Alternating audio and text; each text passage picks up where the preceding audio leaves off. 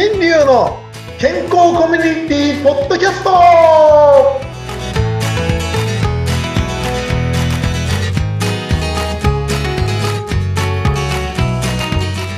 ドブロフランクえ？えデンタルカウンセラーの大橋新流ですドブロフランク。お相手はフリーアナウンサー、うなみきよです。よろしくお願いします。よろしくお願いします本日はウクライナからお届けしております。あ、ウクライナですか。まあ大変な状況が続いてます。ねえ続いてますね、うんうんうんまあいろんなねあの情報合戦が始まってますけれどもね、うん今本当どうなっていくんだろうと不安で不安でしょうがないですが。ねえ。えっ、とね前回お話をちょっとしてましたがあのワッカンさんのね話。はいワッカンさん集約してうなみさんねうんのモノマネをした僕がちょっと喋ってたんですそんなが、ことない、そんなことない。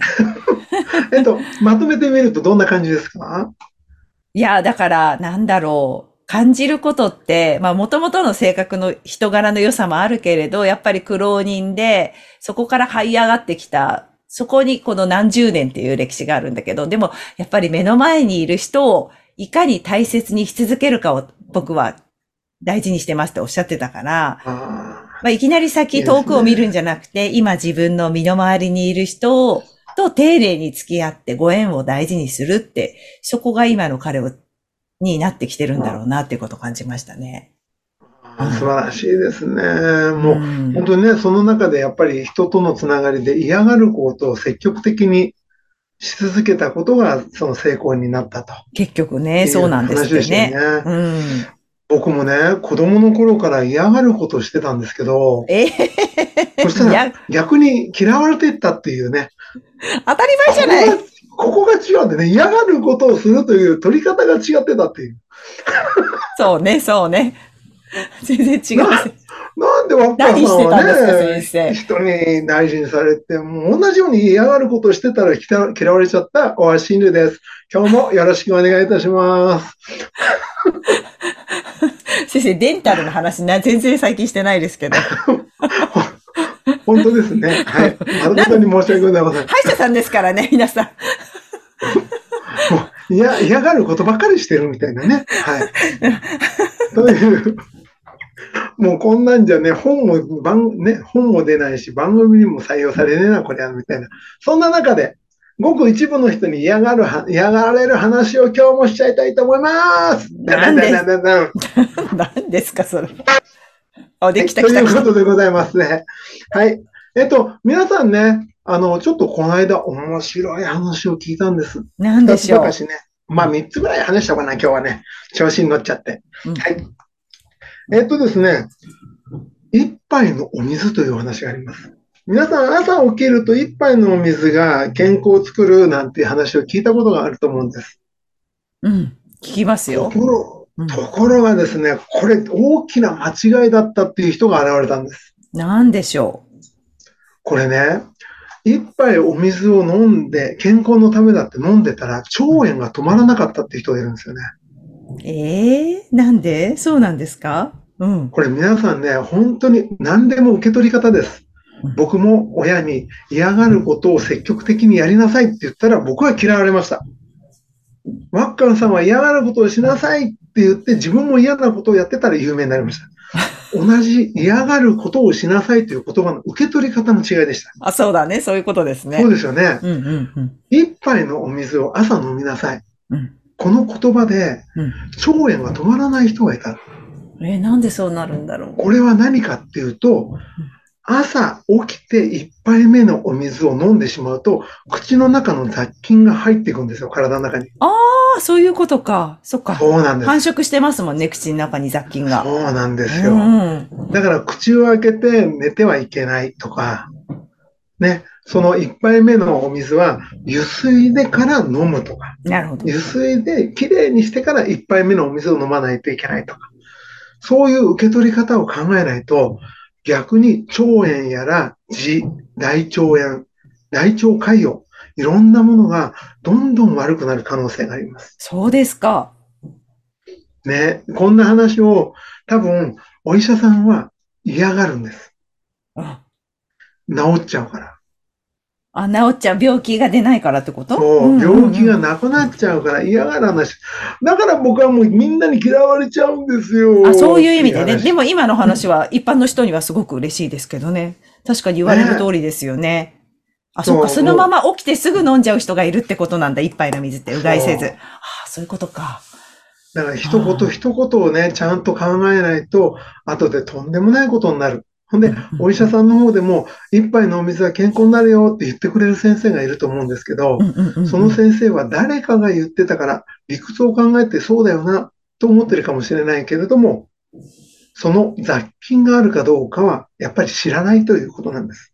ああ、そうですよね。そういうことか。皆さんの中でよーく考えていかないと、僕みたいに嫌われますよ。うー ん。ということを気をつけていただきたいですよね。うんうん。だからこの言葉を一般の方々にね、お話ししたことによって、うん間違いなくお医者さんたちにはね、嫌われるような話しかしてないですね。だまあ一応いたんでね、もう、もういろいろやってきたんで僕ももう好き勝手やらせてもらおうと。うんね。ということでお話をさせていただきましたけど、ぜひ皆さん気をつけていただきたいと思います。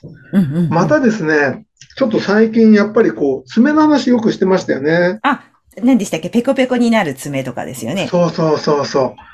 あれやっぱりすごいですよ。病院に来る方で悪くなった人たちを調査すると、うんもう9、ほ、ほぼ10割、全員爪ペコペコ。あ、歯の状態が悪くて歯医者さんに来た人の爪を見たら、歯、爪も状態が良くないってことですね。そう、爪が全員ペコペコですよ。本当に。あちょっと、先生それって、あ、ちょっと患者さんいらっしゃるじゃない、歯が痛いですって言って、はいちょっっと爪も見せてくださいって言うんですか？そういう時って。うん。そうそうそうそう。あの、ちょっとね、爪見してって言って、爪見触ってない？こうやって若い女の子の手触ってない？もうそれが手です。みたいなね。でもさ、あの、うちの従業員とかに、ちょっと爪見せてもらって、つってやってもらったりするんですよ。そしたらやっぱりもうとんでもないぐらいに、薄い。5本の指の親指まで柔らかい人もいた。ええー。もう最悪ですね。うん。で、前回の、前々回かな、癌の話がありましたけど、癌って、ブドウ糖を餌に育っていって、癌細胞がふ膨れるときにタンパク質をいっぱい使うんです。だから、癌がな、なりやすくなってる状態でもあるし、うんになった時に抗がん剤なんて打たれたら、速攻で副作用がひどくなって、とんでもないことになります。うんだからそうやってうん考えていくと、とんでもないタンパク不足が今世の中に起こっているっていうのも知っといた方がいいですね。やっぱりタンパク質なんだね。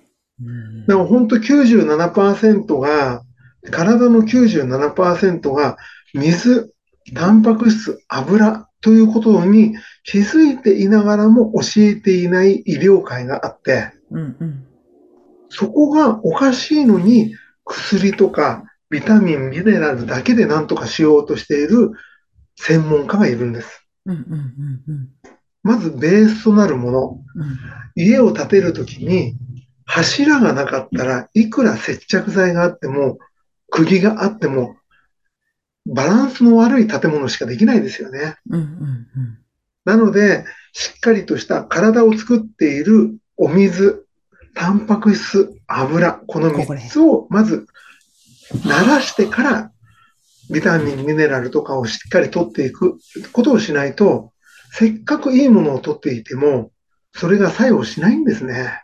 そういうことなんですね。で、またそこでね、驚くことがあったんですよ。うんうん。私取ってますっていう。タンパク質取ってますか？って取ってます。先生に言われた通り取ってます。うん卵でしょ？納豆でしょ？お味噌汁ですよ。なんて言うんですよ。お、すごいねほんとちゃんと取ってるんだって。1日何回って言ったら、2日に1回って言ってましたよ。うんうんうん。足りるか、こんなもんでってね、逆に怒ったんですけど。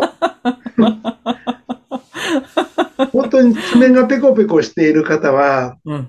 あの、残念ながら今の卵なん、ね、納豆、お味噌汁、ね、あと、そこに入れるいろんな大豆製品、ね、そういったものを、もう毎食食べても足りないです。そうですか。うん。卵を本当にね、あの、親指までペコペコしている人はもう生きてるのが不思議なぐらい、僕からすると。うん。すぐに病気になっちゃうだろうなと思って見てるんですけど、ああ、爪見ちゃらわかるんだね。爪と口の中見ればわかるんだね、先生きっと。もう口ももう見ないですね。